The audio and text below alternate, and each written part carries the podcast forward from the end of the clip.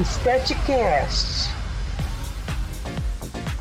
Olá, estamos iniciando nosso terceiro episódio do Estetecast, de uma série de podcasts oficial da comunidade estética.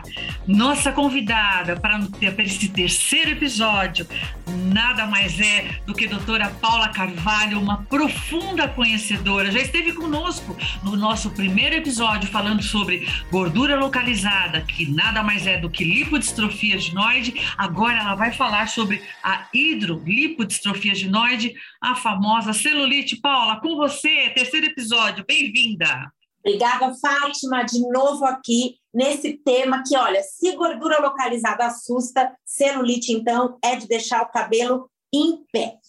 E assim, a gente sabe que tem muitas dúvidas em relação à celulite, começando do nome, né? Lá em 1900 e Guaraná com rolha, foi falado sobre celulite e a gente sabe que essas é, as terminações com it elas dão uma característica de tecido inflamatório. No início de tudo se colocava essa situação como sendo quase que proibida e hoje a gente sabe que a celulite, dependendo da sua evolução, tem muitas características de tecido inflamatório. Uma dica é que se você desmembrar a palavra hidrolipodistrofia ginoide, você já vai ter uma clareza do que está acontecendo. Então a gente vai lá, ó, hidro é água, lipo é gordura, distrofia é uma alteração e ginoide é um corpo tipicamente feminino. Então já dá para a gente entender que eu tenho uma alteração em algum líquido que relaciona-se com a gordura e traz modificações para o meu corpo. Isso é a celulite. Ela acontece principalmente na derme, que é a camada mais profunda da pele. E lá nós temos os capilares e os vasos do sistema linfático que estão aí para filtrar principalmente o excesso proteico, o excesso de líquido.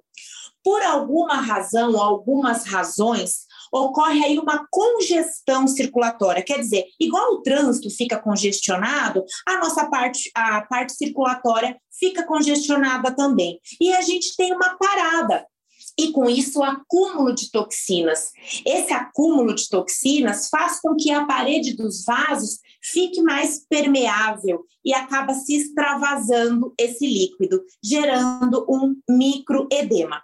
Até hoje, toda essa etiopatogenia, essa fisiopatologia, ela não é 100% elucidada. Por isso que a gente não tem um tratamento definitivo para celulite. O que a gente sabe é que ela é muito linkada à gordura localizada, porque o aumento do adipócito comprime essas estruturas, levando a esse microedema. Nós temos também uma mudança do meio extracelular. O meio extracelular, ele se comporta aí como a água de um aquário para os peixes. E os peixes são quem? São as células, são as fibras, e aí a gente tem células de defesa. E imagina só, se um aquário ficar com a água turva, esses peixes não vão conseguir sobreviver.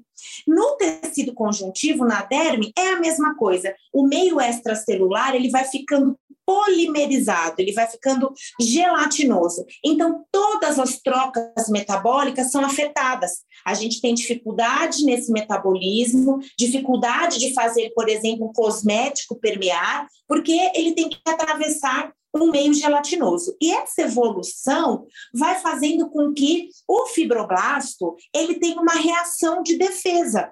Essa célula tão importante, que é produtora aí de colágeno e elastina, começa a ter uma produção exagerada de fibras, numa tentativa de modificar esse aquário. E essas fibras, elas vão envolvendo o adipócito, elas vão envolvendo as próprias estruturas vasculares, e aí a gente tem a fibrose, que é a característica principal é aquele furinho da celulite, é aquela ondulação de casca de laranja. Tudo isso tem envolvimento hormonal. Pode prestar atenção que os hormônios, eles são muito latentes, principalmente no universo feminino. Tanto que a celulite, né, 95% dela atinge mulheres. Eu sempre brinco, se você não tem, um dia você terá. Né? A celulite ela nos acompanha aí, assim como cabelo branco. Então, se não foi na adolescência, numa idade mais madura, infelizmente ela aparece. É verdade, uma... Paula. É verdade, mas é? existe também mulheres que não têm obesidade, não estão acima do peso e também têm celulite, mesmo sendo magras. Qual seria a justificativa? Isso que eu ia falar agora. Nós temos classificações né, da celulite. Uhum. Essas classificações, ainda hoje em dia, trazem bastante controvérsias, mas nós temos a celulite que a gente chama de compacta, que é uma celulite característica daquela mulher mais magra, mais longilínea. Uhum. E por que, que isso acontece? Mesmo estando é, dentro do peso, essa mulher tem a presença do estrogênio. E o uhum. estrogênio, ele é um hormônio que tem muita afinidade com água. Então, essa situação de microedema, essa alteração circulatória, ela vai acontecer em todas as mulheres. Outra coisa são os hábitos de vida. E tem uma, uma coisa, assim, um ponto que é crucial, o anticoncepcional. O anticoncepcional, ele tem ali hormônios na sua formulação que levam a alterações circulatórias que acabam fazendo com que a celulite fique mais aparente.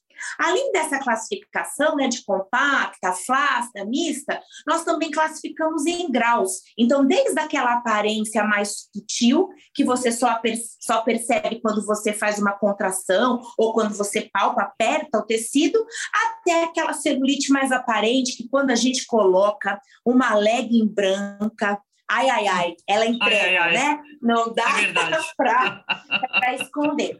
Essa classificação a gente usa ainda a classificação de Nuremberg, se eu não me engano, é de 1920. Uhum. É, é, muito Isso. antiga. E é uma classificação que a gente chama de qualitativa. Quer dizer, eu posso achar pelas minhas avaliações de palpação e inspeção que eu tenho uma celulite grau 3, outra pessoa pode achar que é grau 4, e a gente fica meio nessa dúvida. Mas hoje já existem algumas classificações quantitativas, quer dizer, te dão um score. Essas são as mais valiosas, Fátima, porque Sim. contra números né, não tem argumentos. Então, é eu tenho verdade. uma classificação com fotos e eu faço comparação do tecido e eu vou lá dar um resultado. Então, quer dizer, meu paciente começa com um resultado valendo 15 pontos de celulite e no final do tratamento eu posso ter diminuído isso para 10. Então, isso serve até para que a nossa avaliação pós-tratamento também seja é, um pouco mais, mais fiel. Às vezes me perguntam. Pode falar, Fátima. Não, não, perfeito, perfeito. Ela fica mais clara, fica mais objetiva do que a gente, como quando a gente fazia as classificações de grau 1, 2, 3, enfim, edematosa, dura, né? É, ficou, ficou mais fácil, né? Eu acho. Sim, ficou mais fácil.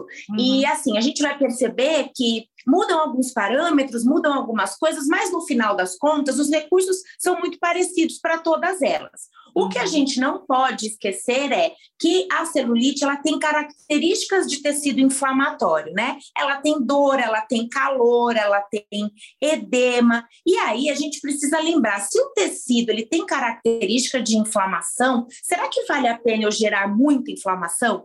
Será que vale a pena eu ser agressiva numa técnica manual? A gente precisa ter toda, toda, todo esse entendimento. E também que é inerente à mulher. Se você é mulher, faz parte do seu corpo a celulite. Então, por mais que a gente tente zerar todo esse problema, fica bastante difícil, né? Uma outra coisa que a gente entende também que hoje é relevante é a questão da, do sedentarismo, porque o sistema linfático ele é um sistema um dos mais importantes no tratamento da celulite. Então, tornar esse sistema ativo faz com que esse microedema, esse extravasamento, ele tenha uma diminuição. E a atividade física é uma parte acessória, porque no sistema linfático a gente não tem como o coração, né, como bomba propulsor aí para auxiliar.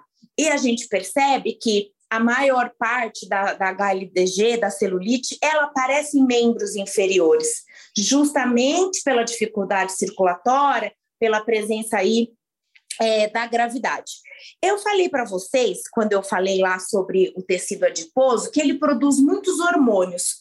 Esses hormônios todos, eles são chamados de adipocinas. E tem um deles, que é a adiponectina, que tem um estudo muito interessante que foi feito na Escola Paulista para relacionar meninas de 18 anos que já tinham uma celulite considerada um pouco avançada e foi medido. E aí eles perceberam que esse hormônio tem relação com a celulite. Então, tecido adiposo e celulite andam de mãos dadas.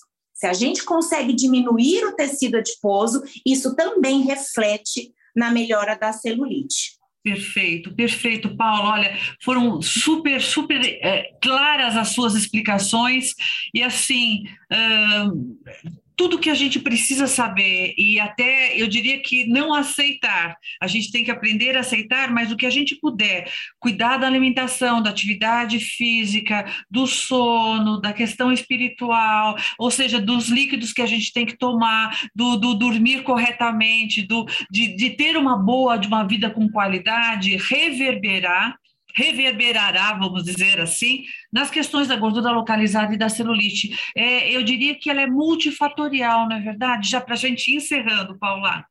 É isso mesmo. Eu digo assim: se é multifatorial, o tratamento é multidisciplinar. Não tem como né, uma, uma alteração crônica multifatorial ser tratada por, por uma pessoa unicamente. E, Fátima, você falou né, sobre a parte espiritual, isso daí faz diferença porque o estresse ele libera adrenalina, que é um vaso constritor.